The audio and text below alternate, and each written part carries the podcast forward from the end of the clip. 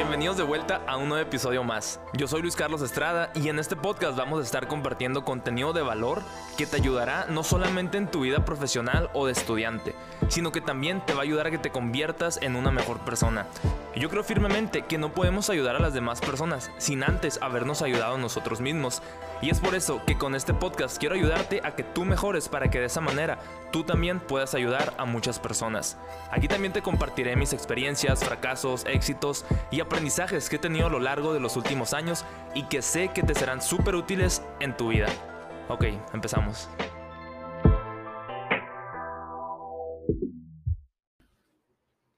Welcome everyone to this new episode of this podcast. My name is Luis Carlos Estrada. And as, as you have seen in the previous episode, I'm recording a series with international students from NAU. They all are from all around the world. And today, my guest is from Luxembourg, Sabrina Fernandez. How are you? Hi, I'm fine. How are you? I'm doing good. Thank you for coming to this podcast today. Thank you for inviting me. Why did you move to the US? I mean, you're studying here as an inter- as an exchange student. yes. And how was the process of moving to the US? Did you get any scholarship support? Uh, yeah, so I got um, like support from the government, from my university, um, like from both these instances, and I also got a, a scholarship from the U.S. Embassy in Luxembourg. Um, so they interviewed me and like to see if I was eligible, and then I ended up getting a scholarship. So that was pretty nice, and that definitely helps me a lot. Um, but like because of COVID, the whole thing was so stressful. Like I've been I think the process to just like come here took like six months or more, like all the preparations and everything. It was so, so many different documents and then making sure to be tested, to be to have everything ready in time. It was really difficult, but yeah, I made it here, so I'm happy. When did you start applying for the whole process? Those scholarships? um, I started applying at my home university in November. Uh, and then I got selected in January, and then the whole thing started. And the interview for the scholarship I had in, um, I and think what is that June. scholarship about?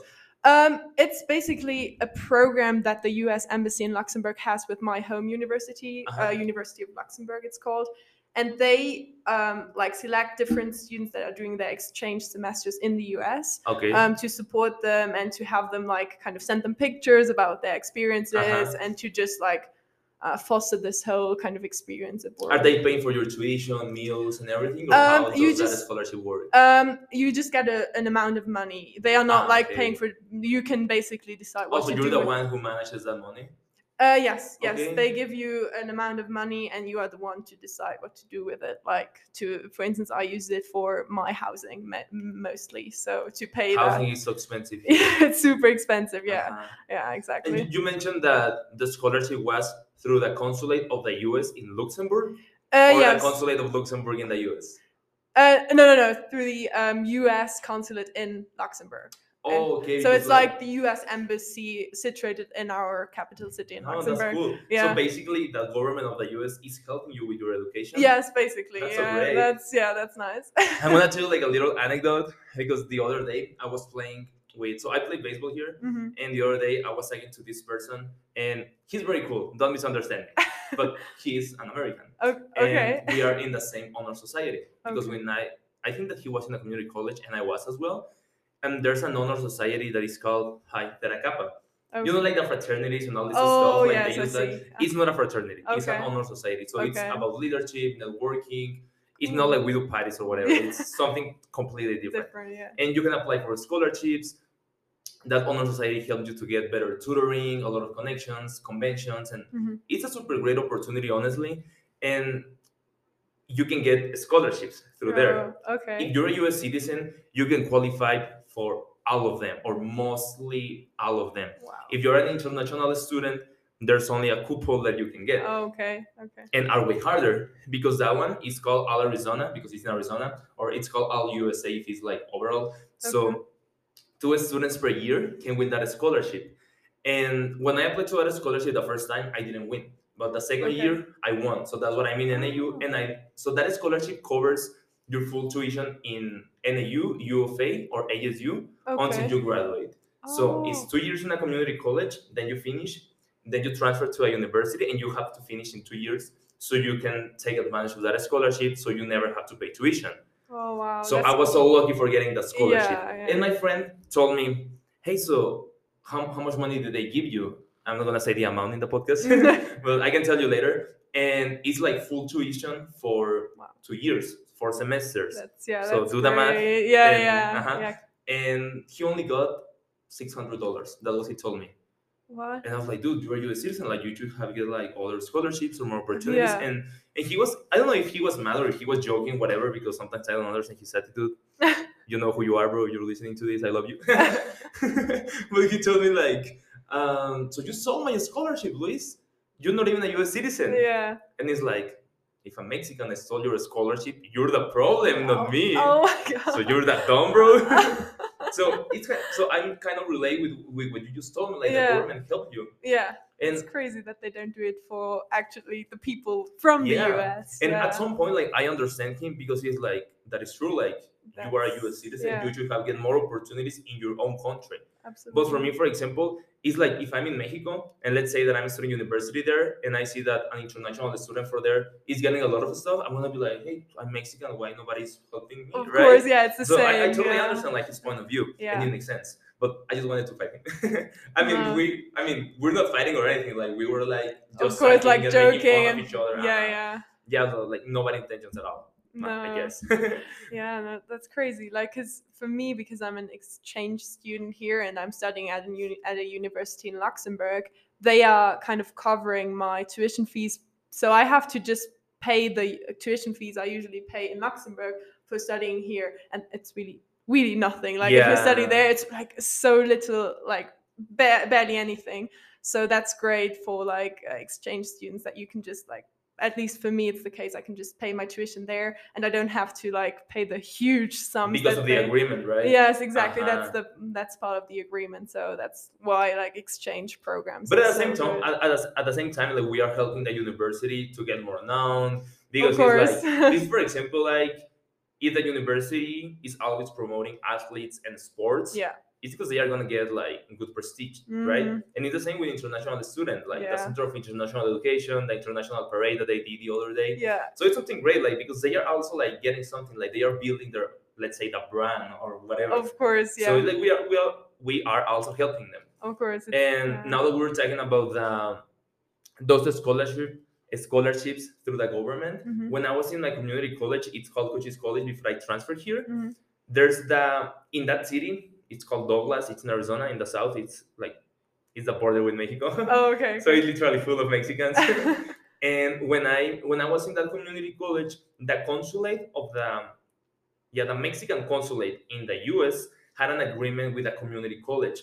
So once a year, they used to give. I think they used to do that. They give scholarships to students who are third, second, or first generation Mexicans Mhm. so they can use that money to help themselves with their education. It's not much; it's like a thousand dollars per student. okay So five hundred one semester and five five hundred the other the semester, which is a good amount of money. Yeah. Because it's a community college. yeah okay If it's in NAU, five hundred dollars doesn't mean anything. true But over there, because here like tuition can be like for internationals like thirteen thousand per semester. oh my god. But in the community college, it was only one thousand two hundred per semester. okay So five hundred dollars represent almost fifty percent of yes the tuition. yeah. Here it would be like nothing, yeah right? So that government, I mean, that consulate is from Mexico and it's in Mm-hmm. the U.S. And if the um, if Cochise College pays one the Mhm. consulate will pay another dollar. oh okay so that's the kind of agreement So one uh-huh. time it was like twenty five students who won that scholarship, and I was one of them, and it was one thousand dollar per student,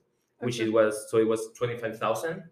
Oh. Yeah, twenty five thousand in in total. So twenty five students and one thousand dollars each student, and that's great. And at some point, I was thinking like that's weird. Like I'm Mexican, I'm in the U.S., and they are helping me with my education. yeah And when I was in Mexico, I never got a scholarship from the government. So I was thinking like that's so weird. Like as a Mexican in the US, I'm getting more support than as a Mexican in in Mex- Mexico. oh yeah Do yeah you feel the same?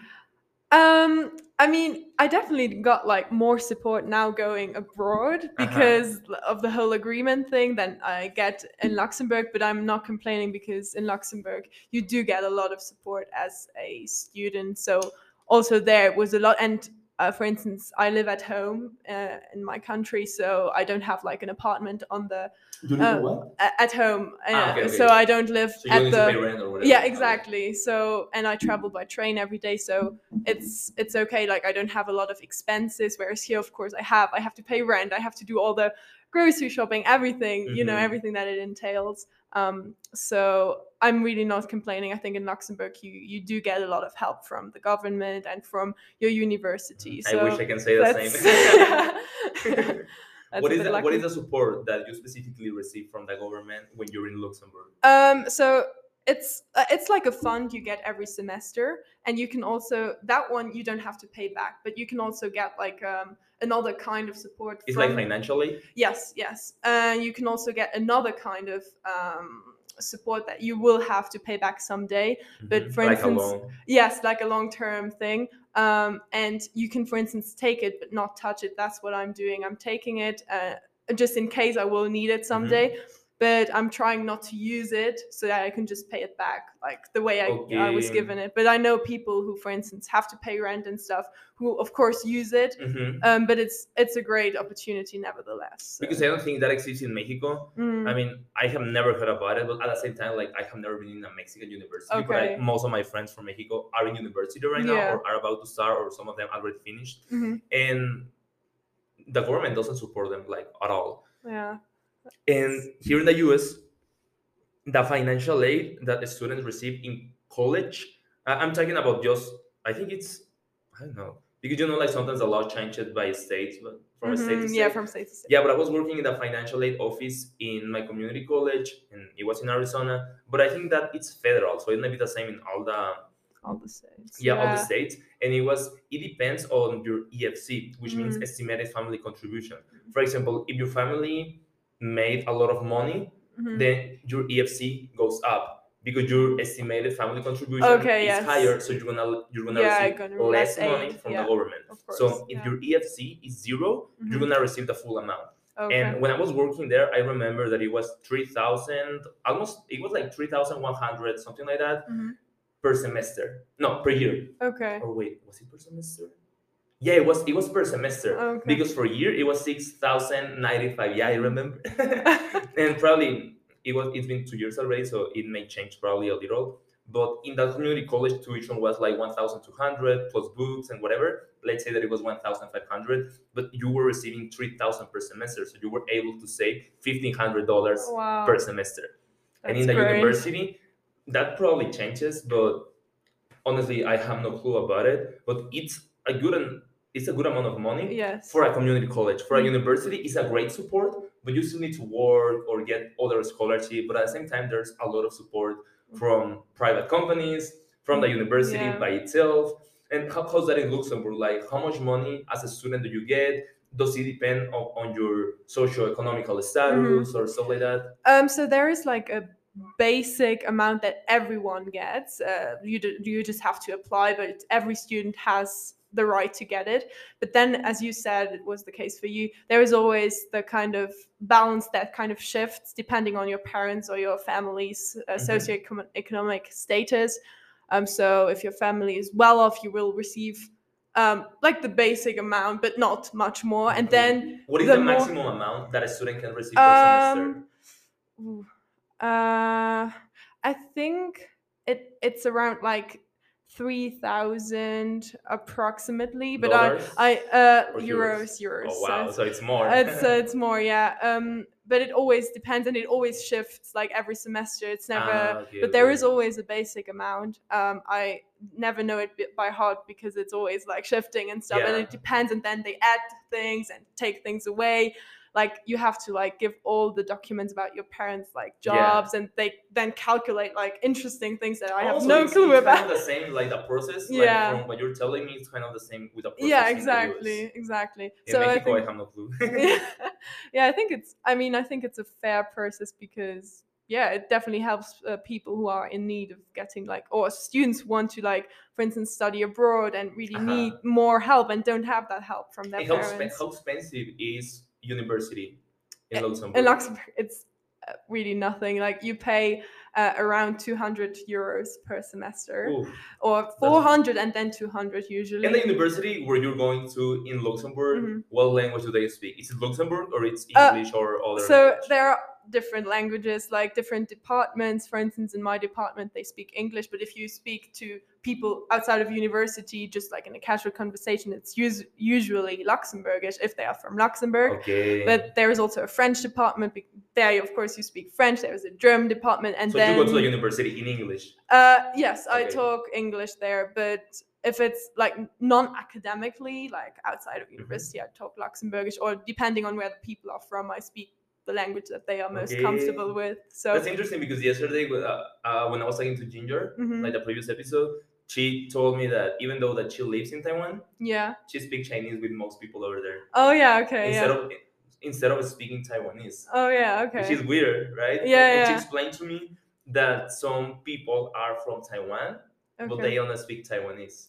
Oh wow. Okay. Uh-huh. But for me, that would be like super weird in Mexico. Like, Mhm. imagine like me being Mexican and not being able to speak Spanish. Yeah. That would be weird for me. Yeah. But yeah. because of like, there's a lot of differences. That's what I enjoy like doing this thing with Yeah. a podcast because it's like I know. As I was It's telling you, I always learning a lot of stuff about other cultures. Yeah, no, like for instance, in Luxembourg, it's also like a fun fact. Um, there are so, so, so many um, people speaking French Uh-huh. and not really speaking Luxembourgish, for instance. So if you go to the shops, what you usually do is you you say hi to people in French because it's kind of Bonjour, the norm.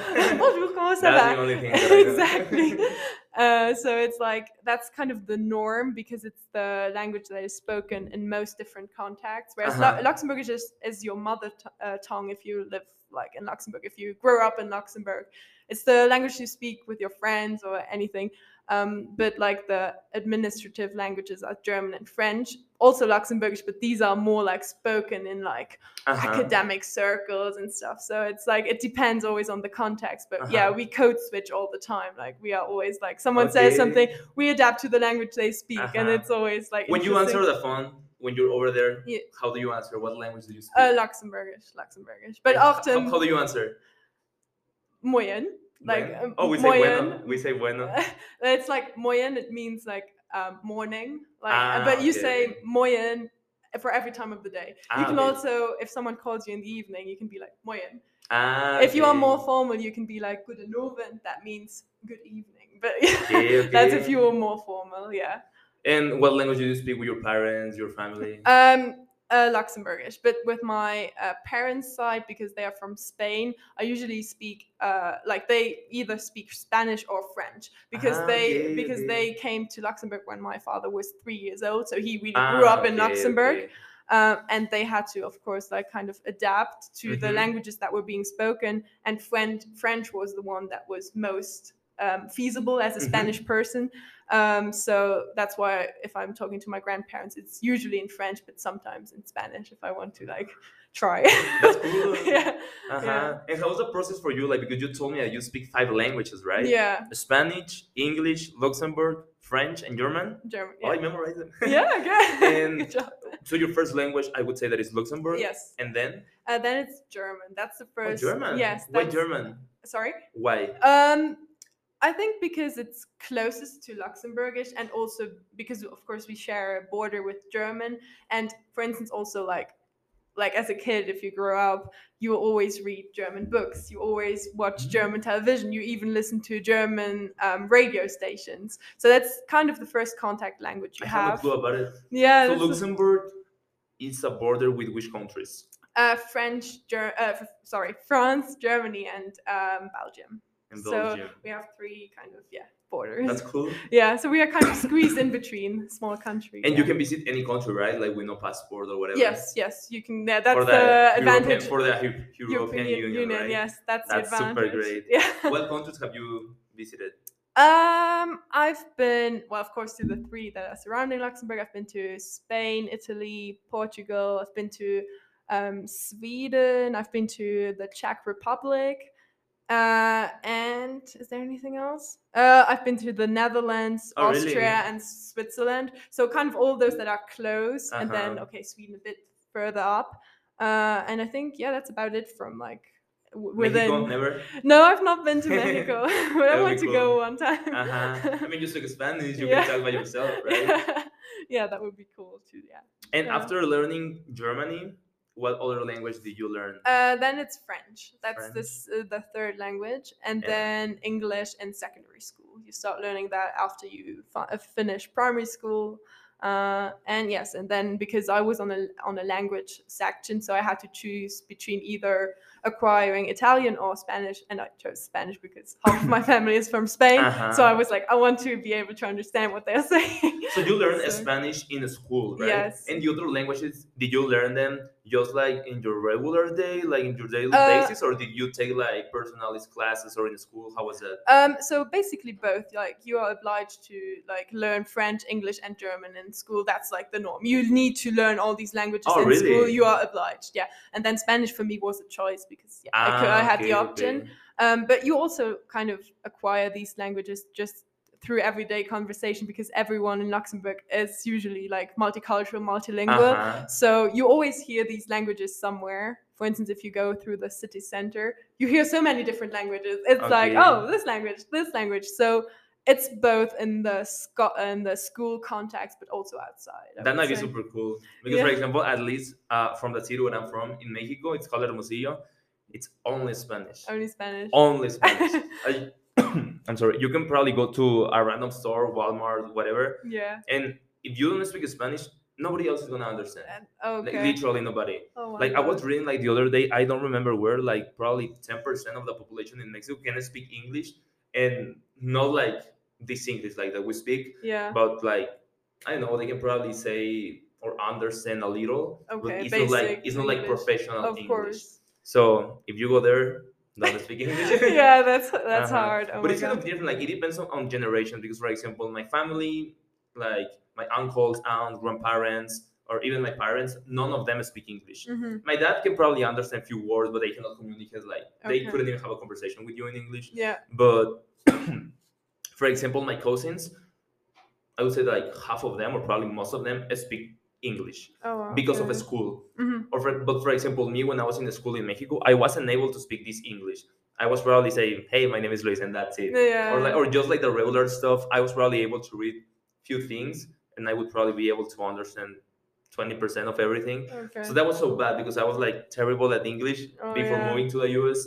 But it depends like also to the school where you go. Because if you go to a private school, you're more likely to speak English or at least to kind of like Learn it. have a yes. little knowledge. Mhm. But if you go to a public school in Mexico, no. No. It's not gonna happen at all. Okay. Like I have friends who don't speak English at all. Like even like the most regular stuff. For Mhm. example, my one of my best friends from Mexico, like when I talk to him or if I tell him like, oh, so I I saw this guy or this girl and we're talking about blah blah blah, and if I quote something in English, he's like, Luis, translate me, because it and it can be like something super basic, yeah. and he's not gonna be able to understand it at all Oh wow. and that was me like a Yeah, few years ago before moving to the us even though that i was in a private school i wasn't able to understand mostly anything Oh. or i was like kind of like having the idea of something and at the, end, at the end i was like damn like it looks like it's something interesting but i don't know what it means Yeah. but uh-huh, Wow. one time in 2014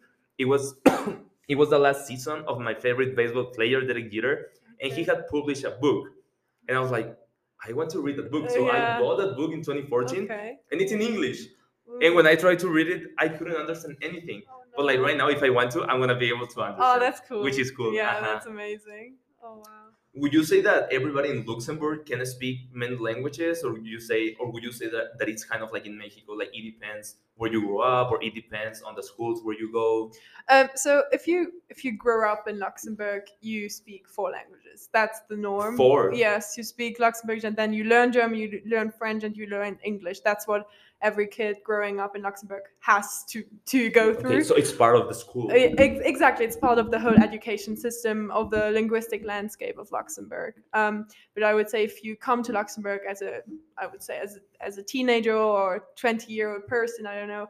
Um, it always depends like where you go to work. Usually, then I would say you kind of learn French because that's the language that everyone speaks Uh huh. even people coming from outside Um, so yeah, I think then you don't necessarily learn Luxembourgish because that's like the local language that people in between each other speak. Yeah. Okay. And for example, how's your relationship with your family in Luxembourg? Because you told me that your dad is from Spain, your mom is from Luxembourg, right? Mhm.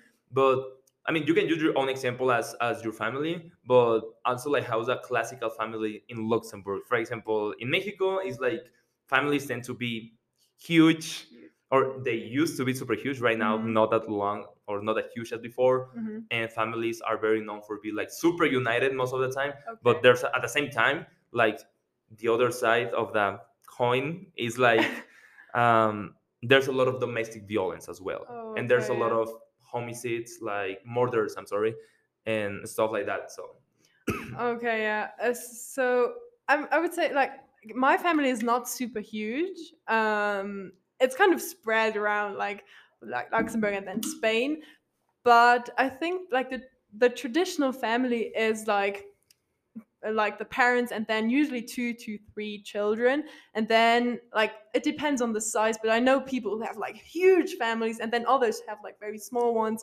It's not like there is no kind of norm but i would say like the further you go back in time the bigger the families were. For instance my mother they are six siblings. I'm an only child and it's just one generation of a difference you know? So i think like yeah like today it's not as common anymore to have many children yeah, the, exactly.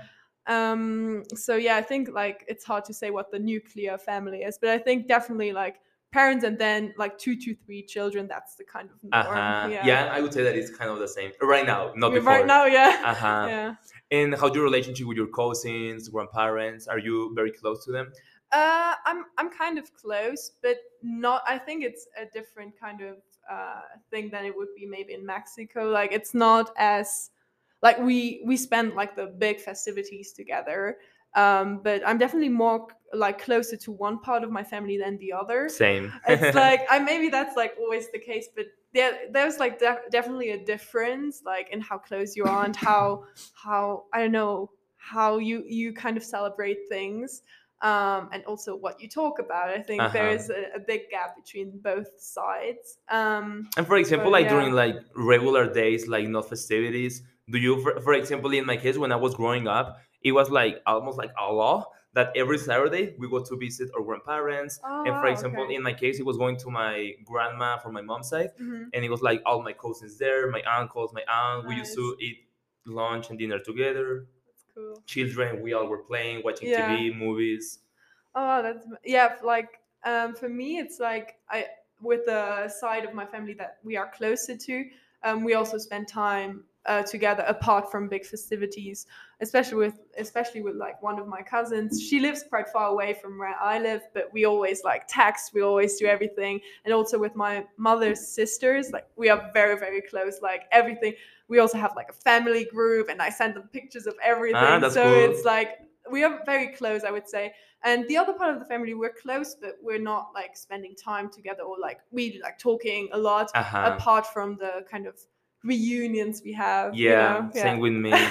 Is it very common, like in families in Luxembourg, to have a lot of trouble or no? um i i don't think it is like very common i think at least that's you don't really hear a lot about it maybe they Uh-huh. are just kind of sweeping it under the carpet and not talking about it but at least from what I know with like the for, uh, the people I'm friends with, there is there's never been any like major trouble in like a family, Oh, anything wow. like disruptive or terrible. Like no, like normal like little problems, of course. Mhm. But I've never heard of anyone I know that had like a very like huge family dis- like disruption or anything. yeah. That that's super good. Like I wish it can be the same in Mexico because even like just in my family, like or probably not, not only in my family, but I was gonna say something else. Like this guy in TikTok, I don't remember his name, but he is a Mexican. I mean, Mhm. He was born in the U.S. and he grew up in the U.S., but his parents are from Mexico. Okay. And he always makes a lot of like memes and funny videos about, oh, Oh. this is what happened in a Mexican household. And when I see that Oh video, it's like, oh, that's me. Like Oh, I can relate in all his videos. And I remember that. I'm sorry. No that worries. one video. It was about like the aunts in Mexico. Like Mhm. they always tell everything to your mom. And that's actually Oh, true. Okay, Even you- yeah, gossip exactly. Uh-huh, it happens super, super, super often. okay. Even one time, like in my family, there have been like I'm gonna say this because none of my family speak English, Ah, so I'm gonna take know. advantage of this episode. that because sometimes like my mom is like, Luis, why did you say this in the podcast? It's something personal. Mom, I don't care. And right now it's like my mom. If at some point she speaks English, I don't think it's gonna happen soon. but my sister, so she passed away in 2013. I was Oh. 13 and she was 9. And at some point, she was fighting cancer. And it was in 2011, 2012, and she passed away in January, in January 2013. So I was 13, I was a child. My parents were helping my sister most of the time. My grandma was helping me because I was 13, so I wasn't able to do like a lot of stuff like by myself. yeah. So my grandma was living in my house at some point, and she was helping me with. She was cooking food for me. She was just in the house, so I, I'm not Mhm. alone. And at some point, these aunts were to the hospital, and my mom was with my sister. Like my sister was in chemotherapies, and my aunt told my my two aunts went to the room in the hospital where my mom was, and they told her like, "Hey, do you wanna? Can you please come outside, please?" And my mom, "Yeah, what happened?" So my aunt, one of my aunts, she told my mom, if you continue exploring my mom, it means in this case my grandma. Yeah. I would say that my grandma is gonna pass away. I would say that my grand, I would say that my mom is gonna die before your daughter. Oh my god. Uh-huh. After Wow. that, like That's. I yeah. was in shock when I realized about it. It was like years after my sister passed away because as a child, my parents didn't tell me a lot of stuff. Yeah. But this aunt told that to my mom. So it's like, what the fuck with that? Yeah. Why are you saying that? That's yeah. That's awful. I Oh would never God. do that. Yeah. No. That's wow. That's crazy.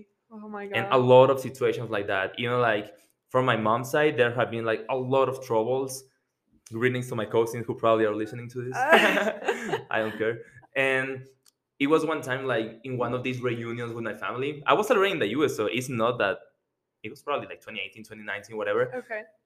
and my grandma is like i love my grandma but that's so weird like she defends people who are not her family and she doesn't defend their own daughters Oh wow. so my mom, for example, yeah. if she was like sitting in the couch talking to my dad, my cousins, whatever, I Mhm. wasn't in that reunion, and it was like this other person who is the wife of my uncle, and my grandma was like, "Hey, why don't you help them?" and blah blah blah blah, blah. like talking a lot of stuff, like like giving orders to my mom, and my mom was like, "What the fuck, mom?" Yeah. and she was like yeah because you need to serve these people and it's like why so it's like i don't understand why my grandma is always treating like shit like my Mm. mom and her other like relatives and it's like Oh, yeah. you, she doesn't even take care of Um, ourselves Okay. okay. uh-huh Uh, which is weird right Yeah. because for example in my case for example my parents are gonna take care of me before everybody else right Of course. and it can be probably the same with you Yeah. Yeah.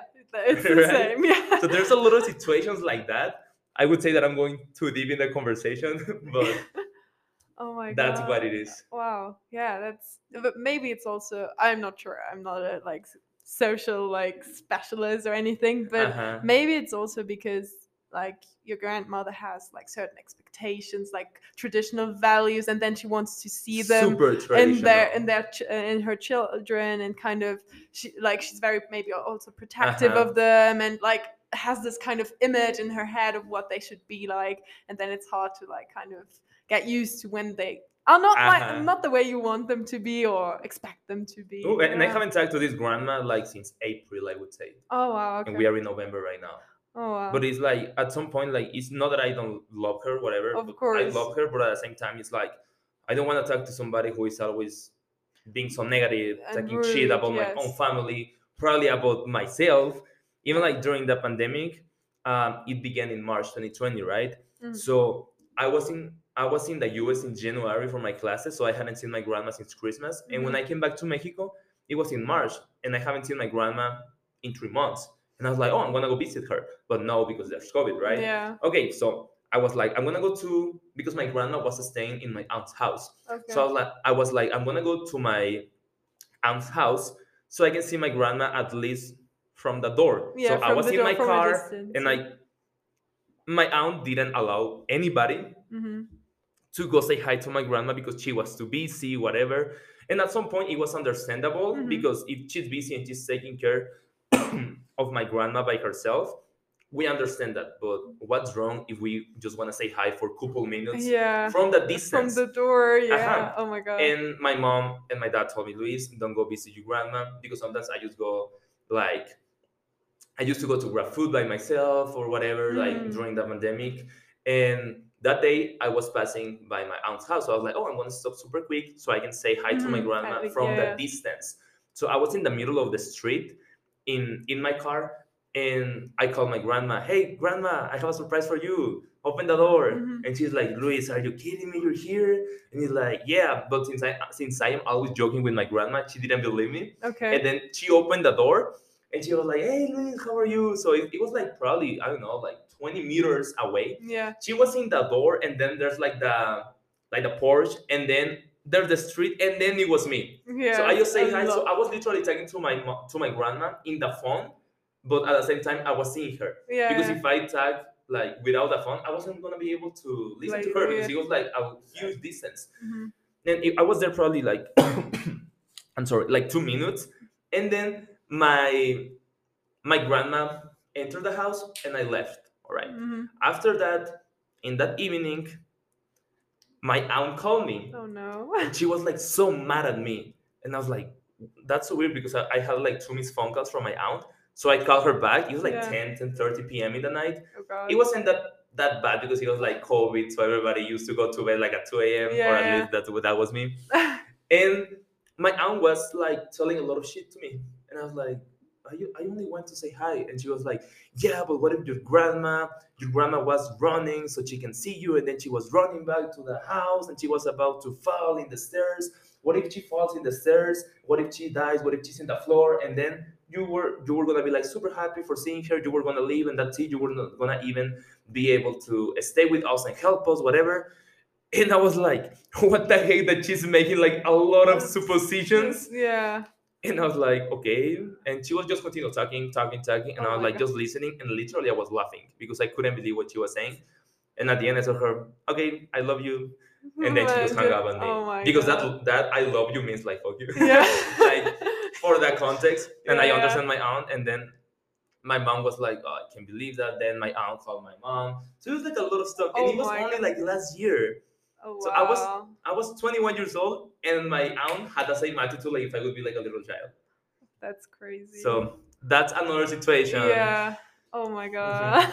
So there's a lot of drama that in Mexican sounds like a movie plot or Uh-huh. something. Sometimes my dad tells me, "Oh, I, can, I wish I can be you, so I can be in the US apart from all of these and situations." And I understand him because right now, like, I don't, I don't see problems in my family because I'm not there. yeah. I mean, because there's no problems. Like with my parents, there's no problem. With my grandparents, from my dad's side, there's no problems. Mhm. But if I tell something to my grandma from my mom's side, everybody else in the family is gonna know.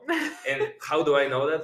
Because many people say things to my grandma that she's not supposed to say, and then she comes and tells me, "Hey, Luis, your cousin told me that. Your uncle, your aunt told me that. So this oh happened. But please don't tell anyone. They told me not to tell anyone.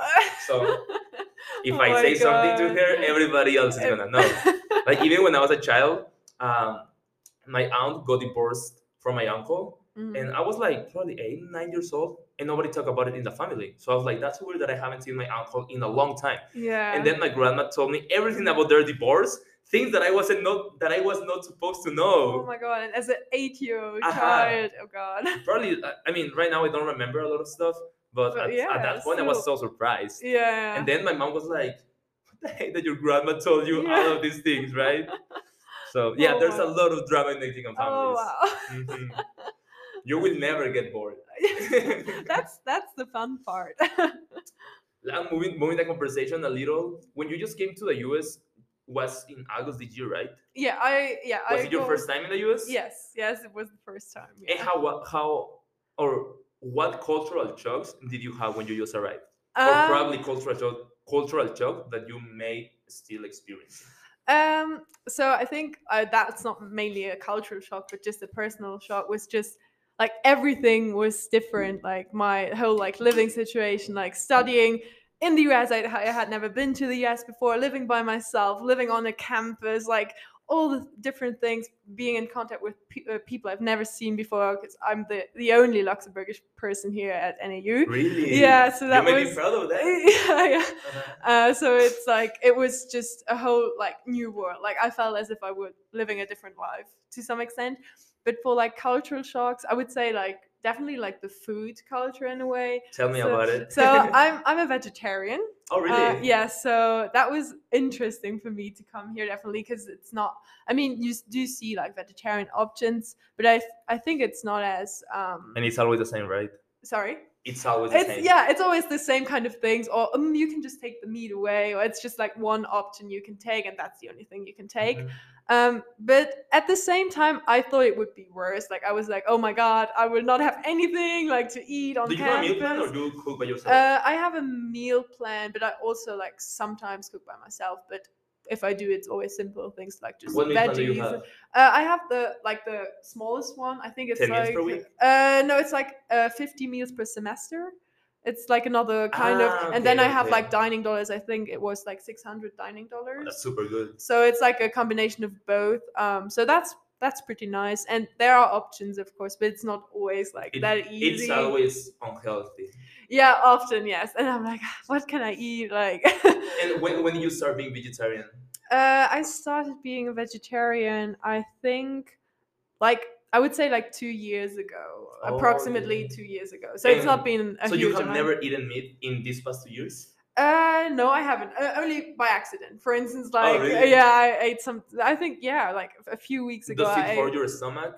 Um, it it hurts my mind and my heart. Ah, okay. Not my stomach, no. But when did you decide to become vegetarian? This is a conversation that I had never had, so okay, I'm uh, interested. Um, so it was just like, uh, I I was kind of it, there were like multiple reasons. Like for instance, like the environment, like with all the CO two emissions and uh, emissions and stuff, and I was like, okay, I do not want to contribute even more to that. And then like ethical reasons because of the animals and i love animals like Uh-huh. i'm such a big lover of animals and uh yeah I just- love cows. Oh- Cows, oh, yeah, especially when they are in my tacos. Ah, just Ah! kidding. just kidding. I was like, oh really? No. Oh. but this cow, if you see right there, there's a cow.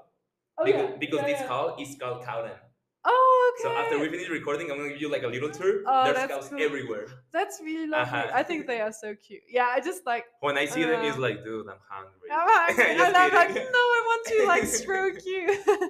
no, yeah, it was just a mixture of reasons, and also like I realized that when I ate ate meat, I just felt terrible. Really? Like I felt like not not that I didn't like it, but it was just like I couldn't Something like more like about mindset, right? Exactly. Like Uh-huh. I, I saw the plate and I saw the animal. Like I saw the animal like kind of in front of Oh, my eyes. So I was just like, no, I cannot do this any longer. So I decided to become vegetarian and yeah. And I have seen many videos of this guy. He he's a YouTuber in Mexico, but he always talks about stuff like the news from all around the world, Mhm. and it's like 15 to 18 minute video every single night. Okay. So sometimes I watch him, so I kind of like get to know other stuff that is happening in the world. And sometimes, like many times, he has said like, when we are probably I don't know, he's 30 years old, so he said like, oh, when we're when I'm 50, I'm gonna I'm gonna see like, or I'm gonna think like, oh, that's so weird. Like humans used to eat meat like in a Yeah. daily basis, Yeah. and it can probably happen. Yeah, there is diff- definitely like a big, big shift. Like like all of the media, I can see it like happening, and it's like it gives me so much like hope. I'm very like excited to see. Like I Mhm. hope it will like kind of happen. This kind of change in consciousness and stuff. Um, yeah, I think it's I think it's cool. Like I also want to become vegan. I'm kind of like What's the difference? uh, so like ve- as a vegetarian, you just don't eat meat. Like you don't eat cow meat or sheep meat or any like kind Chicken. of fish. Yeah, chicken exactly. Oh, not even fish. Not even fish. No. And then as a vegan, you don't eat anything coming from an animal. So you don't even like eat like Eggs? um, eggs, cheese, milk, nothing but like. oh wow. Um, so that's the kind of difference. But like, it sounds like, oh my god, it's crazy. But if because that, that was my attitude, I was like, oh, I could never become like vegan. I can be vegetarian, but not vegan. But if you see like, because now So like if the you're whole vegan, what can you eat? Uh like all the veggies and like all the different like carbohydrates and stuff but you can also there are so many like alternative products there's like vegan cheese there's vegan milk there is vegan Ah, okay, like okay. tofu can be replaced it can be used to replace eggs and stuff so it's like you Uh-huh. you can basically do everything you just have to look for the And you're doing good by yourself because Yes. like you're eating way healthier. yeah that's true yeah and you are also like forced to cook more by yourself because Uh-huh. although there is kind of a slow cultural shift like people are becoming more aware of uh, vegetarianism or veganism Uh-huh. um, there's still like uh, in lots of parts of the country also in luxembourg even you don't get like vegan options only vegetarian ones so you're also like kind of forced to cook a lot by Mhm. yourself so it's like it's nice actually um, and yeah i hope i just hope that the industry will kind of keep up with it and kind of also shift more into that direction yeah That's so interesting. I have no clue about it. Uh-huh. yeah I, I wouldn't I wouldn't say that I'm gonna be able to do that because I love meat and chicken. So but at the same time, like for example, now that you're talking like about the vegan cheese and this kind of stuff, that Mhm. would be super cool that we're able to replace it. yes But at the same time, yes. all of these products are, are way more expensive, right? At the moment, yes, but I think if there is a shift, uh, if you because it's always like a thing of like who wants to buy Uh-huh. it. Because and then they there's not adapt that much demand, right? Exactly. If the demand rises, then the prices can become lower. Uh-huh. And I I see it happening kind of like in Luxembourg. I see that the products often like even like uh, for instance oat milk or coconut milk or whatever any Uh-huh. vegan milk it's kind of the same price as like normal milk now because people are really like buying it and really like celebrating it and cooking with it and everything. So there is this kind of slow shift but i think there's still like a long way to go. But yeah. Before you arrived, I was I was watching a video about Luxembourg stuff, yeah. and they said that Luxembourg is the heart is the heart of Europe, right? Uh, it it could be considered as such. I'm not. Yeah, I'm not sure like how in what way. I mean, we do have like the part of the European like consulate in Luxembourg in our city, so that's why. Uh-huh. Oh, we know Luxembourg because, because that's where part of the European Uh-huh. Union or like consulate is centered. So yeah, I guess. And is that true that Luxembourg is one of the richest countries? Yes, it Yes. was actually. I think this year even it was like voted the richest country In the world or in Europe? yeah in the in the world Oh, which wow. is crazy but i don't know how they calculate it i think they calculate mainly like the business value and the kind of Mhm. more, more like economic aspects not necessarily how families are actually Uh-huh. doing Ah, okay, but okay, because we have like this huge um monetary culture in especially in the south with like lots of banks and like everyone is a banker and businessman and whatever So you would say that you prefer Luxembourg over the US, right? I I mean it's very different. Uh I would love honestly I would love to stay here longer Really? because I'm just it's so different and I I love the people here and I love I love everything. Uh, but I almost everything I would say. Except the food. yeah. Um so I mean it's definitely a different thing. Like Luxembourg is so tiny. We don't even have like a million inhabitants in the whole country. We are like at around 800,000 at the wow. moment. Just in my city in Mexico, we were more than a million. Yeah, like it's yeah, Uh-huh. exactly. So you can imagine how small it is. So it's like definitely very, very different. Like and also the attitudes of people are different. Like the conversations that I'm having here are different from the ones I would be having in Luxembourg. So yeah. I have one question for you. Now that we're talking about people, how's people in Luxembourg? Um. So I, people are genuine, generally like friendly, but I think like if I contrast it with the US, people are not as open minded. Like you, no one here, for instance, you can hear people all the time like talking to strangers, being like, "Hey, how are you doing?" or like asking, "Oh, I love your outfit," or mm, "I, where are you from?" Like random Here in the stuff. US. Yeah, at Oh, least wow. that's what I have experienced so far. Like Lucky it's you. like very mm, like at least here in Flagstaff, everyone is so like friendly and really like I don't know, like caring about you. I don't know. And like in Luxembourg, you would not really like people are friendly, but you don't have that amount of like strangers coming to talk to you for Uh-huh. like just to talk to you. Usually there's always like I mean, this Oh, is the um, first time that I met you in person, right? Yeah. Uh-huh. so it's like I don't know, like it's strange to like contrast it, but at the same time, it's like really interesting to me because I was like genuinely shocked when people just came to me, like random people, and say something like, "Hey, how has your day been?" And I was like, "Oh." Uh, that was gr- great. Thank you. How was your day? You would, yeah, like friendly people. Yeah, of course That's they are there, but in Luxembourg, it's not as open-minded. I would say. Mhm. because like let's contrast it like with Latin America in general, not only Mexico. Like we always say hi and we always make conversation to each other, even like in a random store.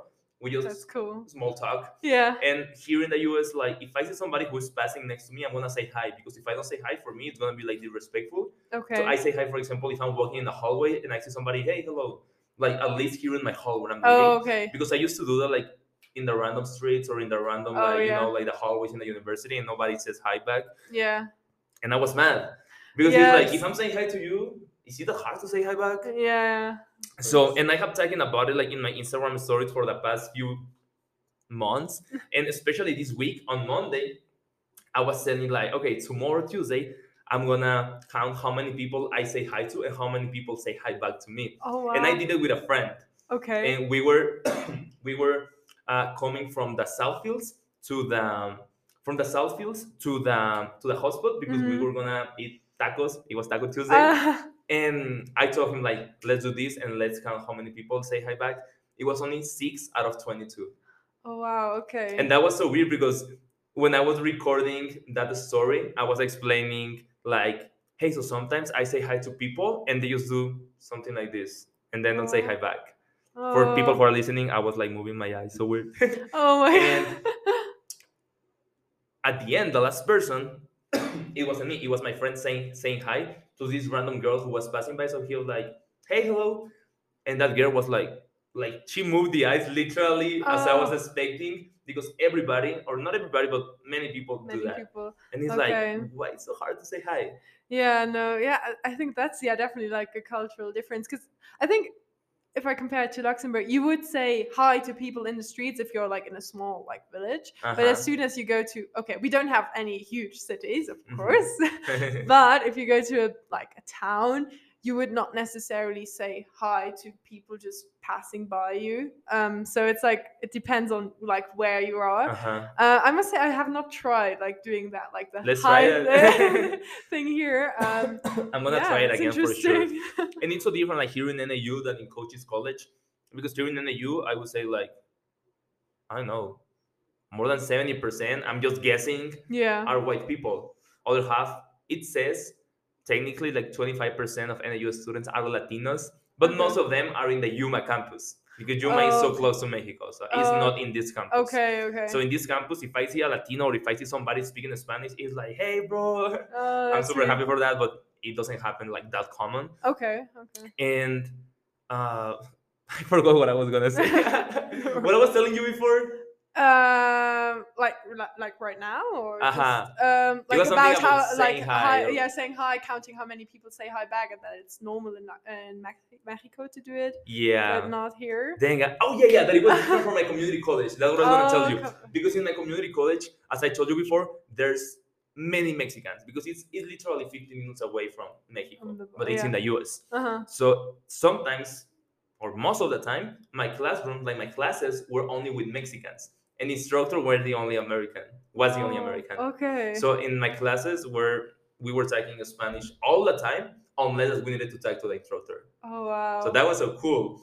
And I used to know almost everybody because for my for my jobs and it was super small. So it Mhm. was very easy to get along with everybody. yeah. So if I was walking in the hallways, I was saying hi to mostly everybody and everybody was saying hi back. cool. Or if they were saying hi to me, I was saying hi back to them even though sometimes I didn't remember them.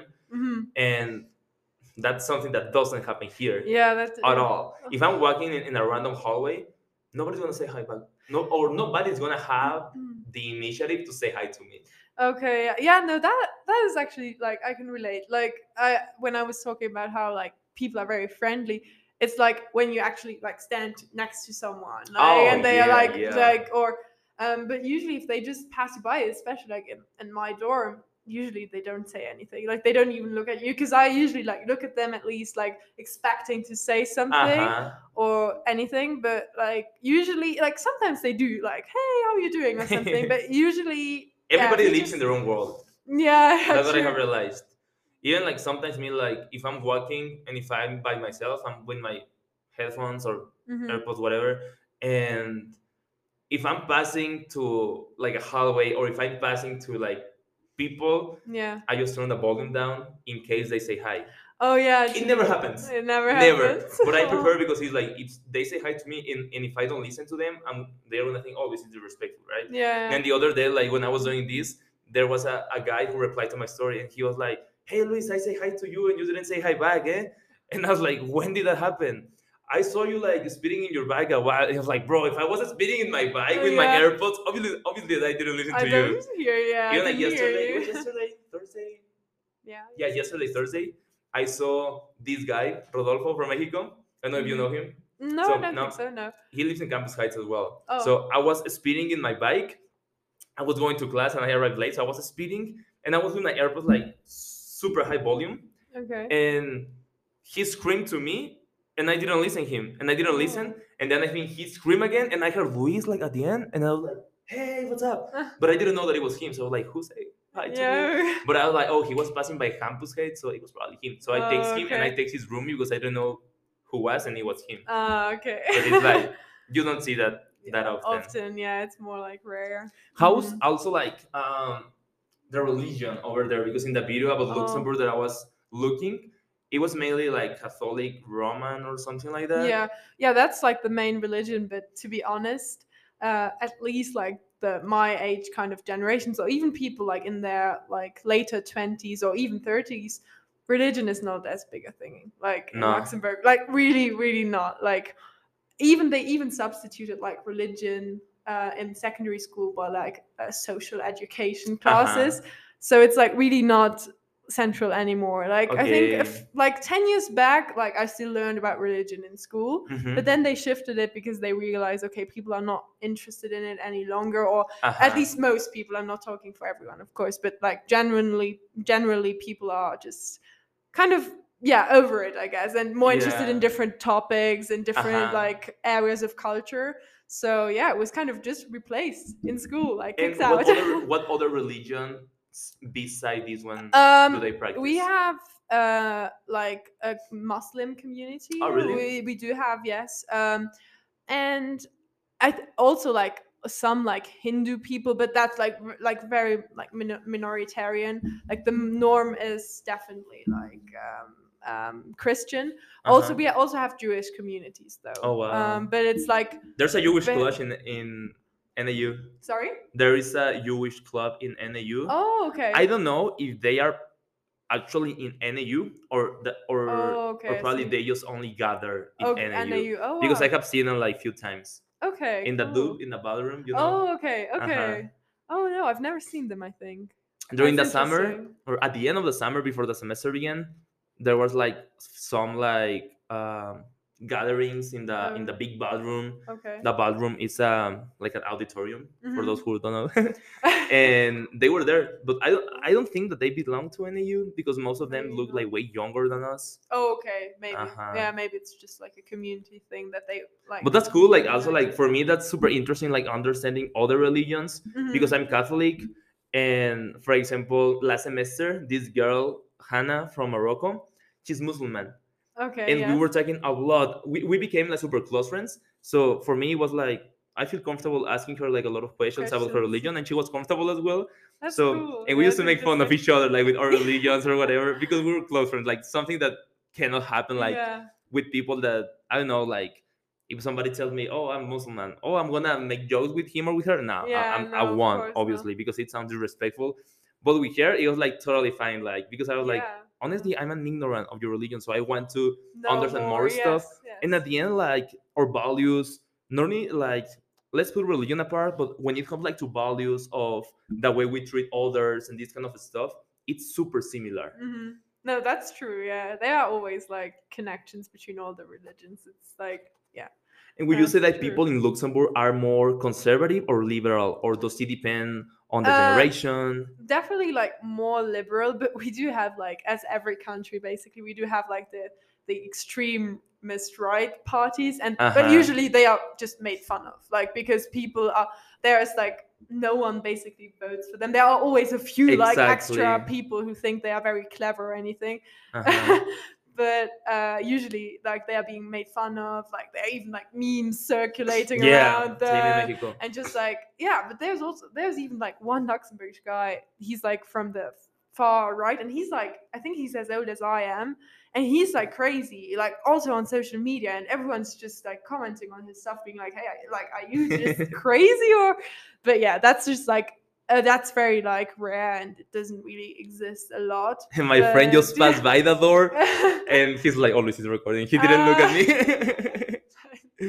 yeah. So there, like the political landscape in Luxembourg is, yeah, like democratic and liberal, like overall, and yeah. but they're always like the extremist left and the extremist right, but they Mhm. are not really like central to political debate. They're Uh-huh. always kind of at the margins and not like taken very seriously. Yeah. some, some sometimes like I talk to my friend because I'm Catholic, so my values and the way I am like it's based kind of like on my religion at some point. But at the same time, it's like I don't agree with everything about my religion, but Yeah. I agree with some things about my religion. So it's like what I what I was talking to my friend is like sometimes it's not white or black. Sometimes it can be gray. A gray zone, Right? yes. yeah. So if you ask me like, are you are you more like uh, conservative or liberal? I would say that probably I am more conservative than liberal, but at, the sa- at the same time, it's like I wouldn't like take one side, yeah. but I would say that I'm kind of the middle sometimes. But when it comes like to government or stuff like that, I don't care. Like I have no clue. yeah. For example, if you ask me, oh, who's your favorite politician in Mexico? No Oh, one. I would not be able to answer that question either about Luxembourg. No, No. not at all.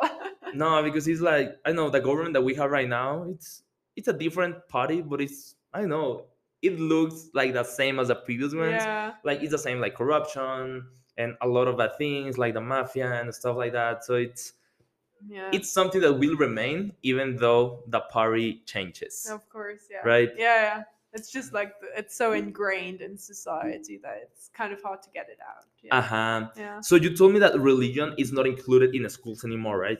Uh, not really. No, no. At least no, no. It's not actually. It Are really there- isn't. Are there Catholic schools in Luxembourg? Uh, there are a few, but like there are especially like the two main like Catholic schools in Luxembourg were for girls only. They were like girls' schools. Uh huh. But now uh, you can really see it even there. Like now they shifted to including everyone, like even guys, and even religion is not part of their Uh-huh. central cu- curriculum any Yeah. longer. I don't know because I never went to such a school, so I'm not sure. But I think they might not even teach religion as like uh, like mandatory. Maybe uh-huh. you can choose it, but I think there is no like central Uh kind of yeah, there also used to be like nuns like walking around in the corridors, but but I Uh-huh. think that's not even the case any longer. They are still there, but not really. Like it's Yeah. it's kind of turning more like it's becoming more progressive and like Uh-huh. religion is kind of it's still there. It's the root of the building, it's the root Uh-huh. of the school, but it's not central any longer. Uh huh. Yeah. Because in Mexico, or at least in the city where I'm from,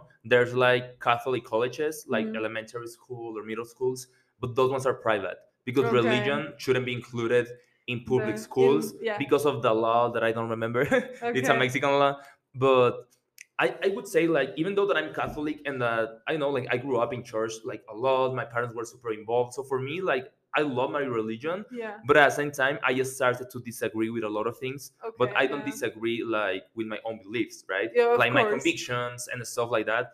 But sometimes I see things in in church that I tell my dad like, "Hey, what the hell with this?" And he's like, "I know that it's weird." For example, I'm gonna tell you something. I mean, I'm Catholic, so I can talk good things and bad things about it. Yeah. And one time, this professor, he's a psychology professor in my college, but I met him because he was a preacher in church, Oh, okay. and he has tattoos. Okay. But for fanatics, tattoos Oh. are something wrong. yeah. And he was like, he was preaching in that church, and I was in the audience, and he was showing his tattoos on purpose. And he was like, Oh. like you know, like the old ladies were like, "Oh, did you see her his tattoos?" and blah blah blah. and then he was like, "Yeah, what's wrong with this?" And then because the Bible, or I think it, it says something like, "Oh, you can you cannot like use your body in blah blah blah." I don't remember Mhm. but he was saying like in front of everybody like it's the same like that i can i can it's for example these old and fat people who say hey your body is the temple of god Oh yeah. like, yeah but you eat a lot of grease, you eat a lot of McDonald's, you eat a lot of stuff. You don't take care about the carbs that you eat. You don't take care about your sugar and everything. and I don't know. For me, that was super funny yeah. because it's like I don't know, like hy- hy- hypocrisy Oh yes. to say that oh, don't talk your body like in this way or don't disrespect your own body, whatever. But this like your Yeah. mouth and your stomach Yes. is part of your body as well. It's like this motivational speaker. He says, for example, the brand that you're wearing says Under Armour or Nike, but your body says Carl Jr. Ah. It was something like Yeah, that. Like for yeah. me, that was so funny. But yeah, that's crazy. I know there's many things as I was telling you, like I agree and that I disagree, but I know that's interesting. Yeah. Even yeah. like with my friend, with my friend from Morocco, Mhm. she's Muslim, and he was like, I at some point I asked her like, hey, so are there things that you disagree with your religion? And she told me no. Teacher- Okay. I mean, okay, that's, cool that you can have that perspective as well.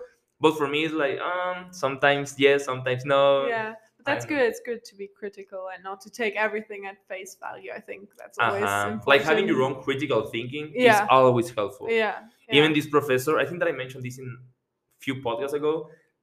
He was psychology professor, and when we needed to ask him something that was like nothing good or not so probably like, oh, do you think that this is good or bad?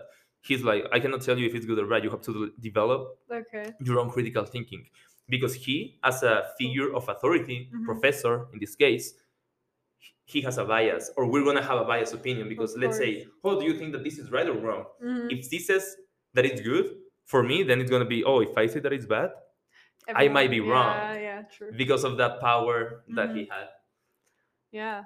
good conversations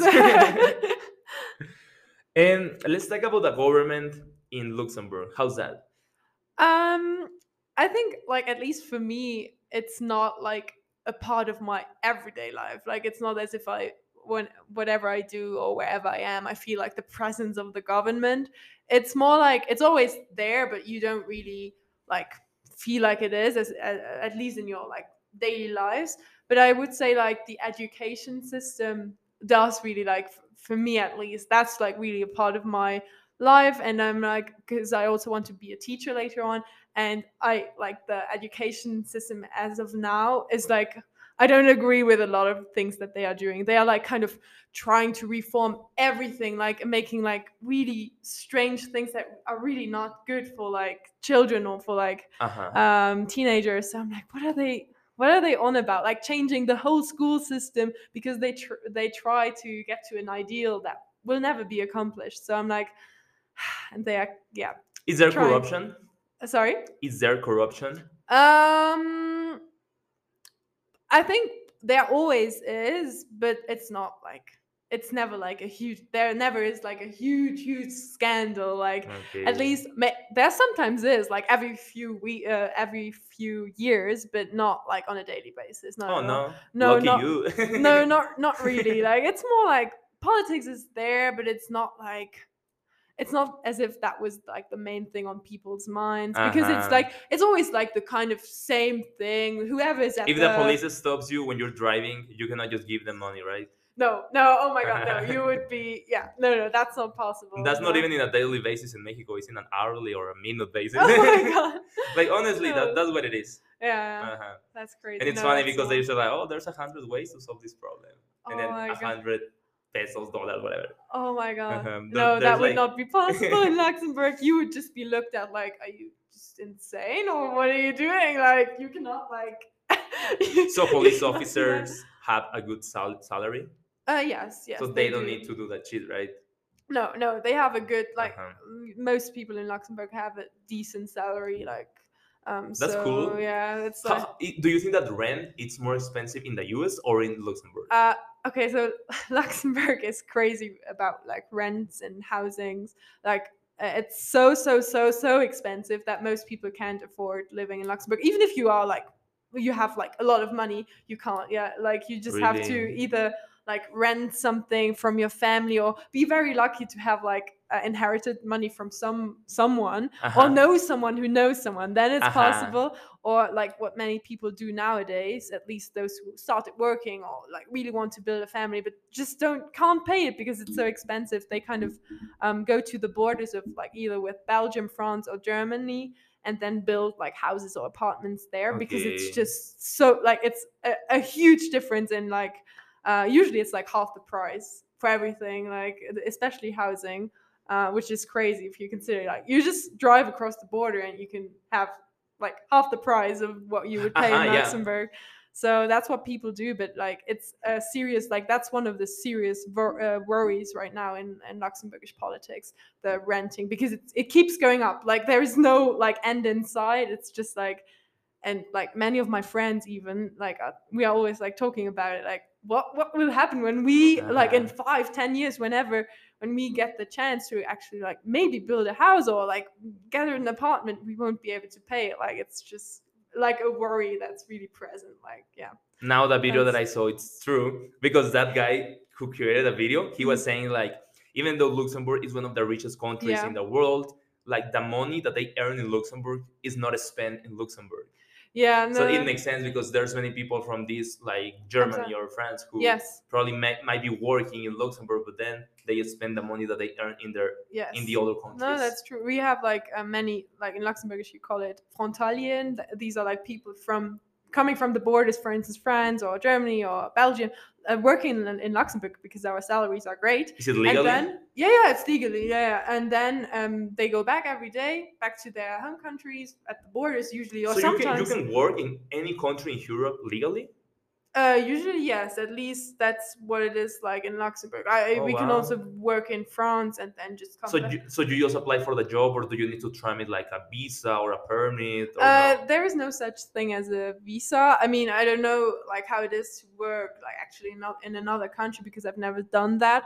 Uh-huh. But there are like we have I, we have such a huge huge amount of people from the outside coming to work like legally in Luxembourg because the salaries are just better and then they live in their home countries because the housing is much cheaper Uh-huh. so they can actually use their money for something That's awesome. because that's like yeah that's how it's working but it's also kind of like sad that that it's like that it has to be this way yeah, you know I mean, because you're from there, right? yeah it's like um I, I wish it could just be you know good kind of good salaries and okay like housing so that you Uh-huh. could actually like live where you want to live and not feel forced to go somewhere else or Mhm. feel obliged to work in a country that's not your If you would like to live by yourself in Luxembourg, for example, I'm living by myself in the US. Mhm. But what if I have a wife or children? It's gonna be way more expensive paying rent because I cannot live in the same place just as a random student. yeah If you would like to live in Luxembourg by yourself as a student, let's say far away from your house, you're gonna rent an apartment Yeah. for yourself.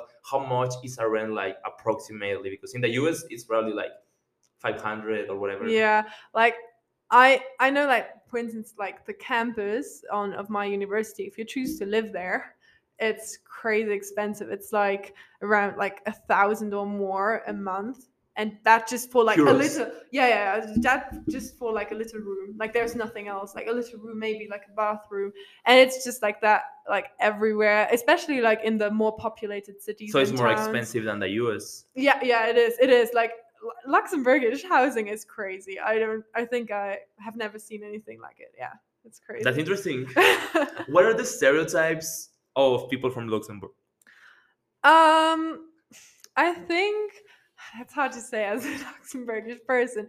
I think it's definitely like there is like a, a kind of like gap in between the north and the south. Mhm. like there are like stereotypes in between these two parts of the country and like people from the from the south are like okay everything above from i've heard that multiple times from luxembourgish people um everyone who lives above like or north from our capital city which is like close it's like close to the center and like in between the center and the south Mhm. is in the north so it's like very strange and they are like everyone who's like living in the north is living in like villages where there are only like 10 people and they are all farmers and they only go to like lame parties and they don't have any money like it's like really like Ah, like okay. uh, we are better and then Is that true or it's false? it's it's mostly false Like Ah, there are some okay. stereotypes, of course, that are true. Of course, there are like more like smaller villages, and of course, there are more farmers in the north. But Uh-huh. it's not everyone. Not everyone is a farmer. Uh, it's like it's a bit strange. And then everyone from the north is like uh, kind of making fun of the people from the south because they speak Same in Mexico. some, so somewhat differently. Like not uh, you can understand them, Uh-huh. but it's like oh, they speak so so posh, and they are also like arrogant and stuff. And then yeah, and then they are being made fun of because they like people from the north have usually at least like traditional families have like a kind of accent, like they speak Oh, bit it's the same in differently. Mexico then. It's like like it's what you're telling me, it applies. yeah, Uh-huh. really. so it's like it's funny, but usually like these stereotypes are like made fun of. No one is actually like, oh, this is the way it is, and Yeah. everyone is like that. It's just like the kind of thing you know, and you know it's not really true, but you like keep telling it anyway because it's fun and it, you not, like kind of. What do you like the most and what do you dislike the most about your country? Um, I think I really like um the, the diversity of my country. Like I love like that we have s- people from like literally everywhere and like it's it's really nice to, to live in a like multicultural country, I think. Uh, and I really like that we have um so many like different kinds of places. We have like places full of nature and like beautiful lakes but then we also have like cities and like towns with like huge buildings. So it's like we've got a bit of everything like we've got a spectrum of things. And i just also like that it's small honestly. I like that you because you can literally get from the north like northern tip of the country to the south in two hours by car you can travel the whole country in two hours which Oh, is crazy like you can be Driving? all, yeah driving Ooh, you can I just take the highway and just go all the way down in two Have hours. you done it? Uh, no, not really. I mean, I've, I've of course traveled from where I live to the south, but I've not actually done it from all the way up to all the Ah, way down just to do it. But it's That like cool. it's like it's cool, yeah. So it's like cool that everything is close and everyone kind of knows everyone. Like it's like, oh, you know that person? I have seen him yesterday, or oh, that's the Mm. cousin of that person. Or oh, I've been to school with him. Like it's always like This that. is what you like. And what Yeah. about what you dislike? Um, mm, what I dislike, I think sometimes it is like a bit too small, and every like it's sometimes a bit like it feels a bit um like repetitive Ah, everything. okay. So Makes it's sense. like the same thing every day, and then you're like, oh, which new place could I go to? Hmm, okay, I've Ah, basically seen everything. Mhm. Um, so yeah, it's kind of hard to like explore very new things. Like you can Uh-huh. always find something new, um, but sometimes it does get a bit, bit re- repetitive. So like being here is just great to see something new. Yeah. I guess. Yeah. Yeah. Well, I think that it was a great episode. do you have anything else that you would like to add before we finish? Um, no, I don't think so. I mean, thank you so much. It was really cool to talk to you. So yeah. Same. And thank you everybody who listened to the end of this episode. We really appreciate it. And please don't forget to share this episode in your Instagram stories. You can find me as at Luis, C as Carlos, Estrada, and the number two at the end. And Sabrina, how can we find you? um, so on Instagram, I'm called Sabrina, and then two like dashes, and then Fernandez. Yeah. All right. Exactly. Thank you again and see you in the next episode. Bye.